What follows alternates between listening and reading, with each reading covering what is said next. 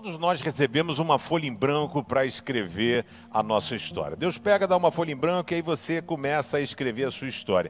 E quando você começa a escrever a sua história, na maioria das vezes, você quer se tornar o senhor da história e coloca Deus de lado. E aí começa a sair um pouco da linha, começa a escrever um pouco torto. E eu quero dizer para você, não perca tempo querendo escrever a sua história com a sua caneta. Você pode escrever a sua história, mas com as mãos de Deus. Por isso que Paulo diz em Romanos 11, a verso 36, pois todas as coisas foram criadas por ele e tudo existe por meio dele e para ele. Glória a Deus para sempre, amém. Aqui Paulo está falando de Jesus Cristo. Ele é maior do que tudo, ele pode fazer tudo. Que tal você pegar a sua vida, virar a página e entregar para Jesus a caneta e dizer: Eu queria que você escrevesse uma nova história na minha vida?